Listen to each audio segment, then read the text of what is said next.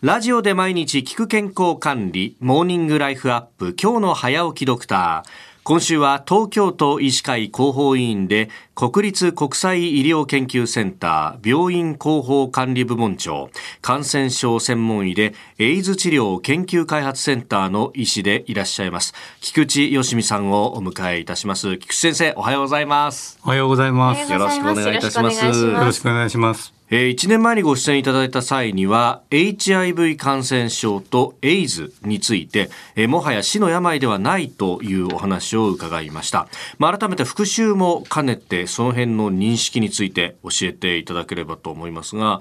まずその感染をした場合にどういったあ治療が行われるんでしょうか？はい。えーと、現在ではあの1日1回1錠の薬を内服すれば HIV 感染を、まあ、制御できる、まあ、コントロールできるという時代になりまして、えー、とてもあの患者さんも楽になってきているということになってます。例えばあの私たちの施設ができた1997年頃にもお薬はあったんですけども、はい、1日3回飲まなきゃいけないとか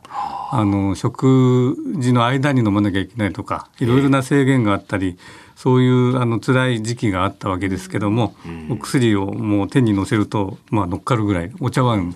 一杯とか水を飲まないとあのとても飲めないとかですね、そういうことがあったんですけど今あのかかった人がいらっしゃったら1日1錠でいける。ただしまあ昔から1日2回の内服をされている方とか、1日1回でも複数のあの錠剤を飲んでいる方っていうのもいらっしゃってそのままそれを続けていらっしゃる方もあの多数いらっしゃいます。またあの去年の放送した直後ぐらいから、注射で月1回とか2月に1回それを継続していけばコントロールできる病気になったという時代で、死に至る病というのはもうあのもうそろそろ改めて通常の社会生活を送っていかれる病気になっているということになります。まあ、ある意味付き合っていくそうですね。うまくコントロールしていく、はい。はい、ただこれは診断ができないと知らない間にいると進行した状況で見つかるので、ですのであの前回もそうでしたけど検査を適切に行って診断をつけていただきたいというのが現場からのメッセージであります。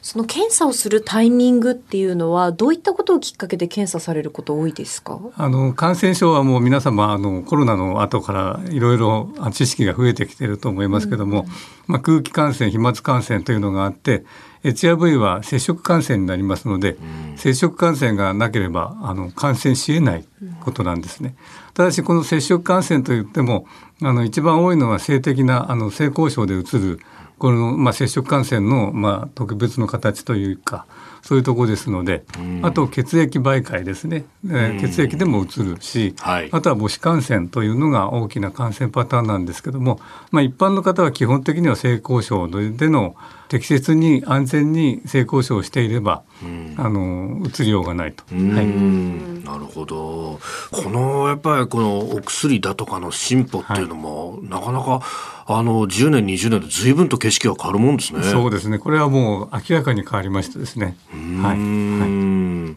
そうするとその患者さんのこう向き合い方とかっていうのも変わってきますか？そうですね。あの患者さんはやっぱり病気に対してのそのいわゆるこのスティグマといいますか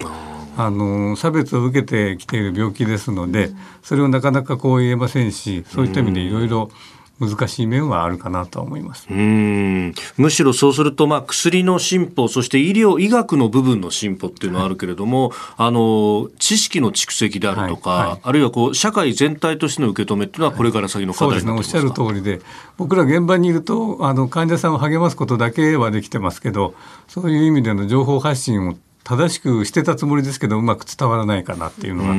があのあって反省点で去年の放送も聞き直したりしてあの正しく伝えたいなというふうにますます思っております。えー、今週1週間、まあ、そういう意味ではねさまざまな角度からこの HIV 感染症について、えー、深めていくという1週間になります。菊先生明日もよろしくお願いいたします。こちらそうよろしくお願いいたします。